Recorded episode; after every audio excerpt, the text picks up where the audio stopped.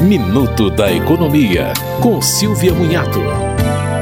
O Tribunal Superior do Trabalho autorizou a penhora da aposentadoria de uma mulher de 84 anos para pagamento de dívida trabalhista de empresa da qual era sócia, mas o bloqueio foi limitado a 10% do valor até o pagamento da dívida, que era de 66 mil reais em 2019.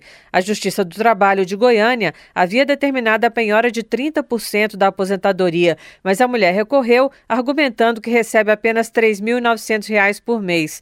Os ministros concordaram que o objetivo da lei é garantir os direitos do credor sem retirar do devedor as condições de viver de forma digna. Você ouviu Minuto da Economia, com Silvia Munhato.